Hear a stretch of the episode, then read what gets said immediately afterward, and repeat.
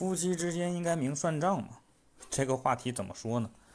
这个话题一看就是那种没有结婚，然后对婚姻有恐惧，而且对钱有着执着的人提出来的。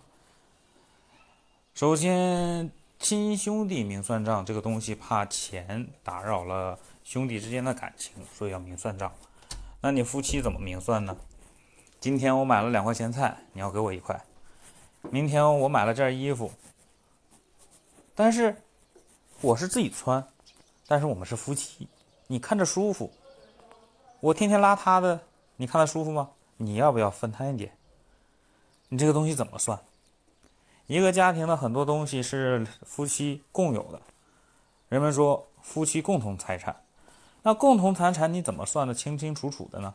啊，这是我的工资，这是你的工资，这是你买的，这是我买的。等到离婚的时候，又说哦，这些东西都是共同财产。所以说，真正想做到明算账，夫妻之间是很难做得到的。有的人会说，夫妻之间这种叫斤斤计较吗？不是，那就是扯淡。夫妻之间想把东西算得太清楚是不不可能的。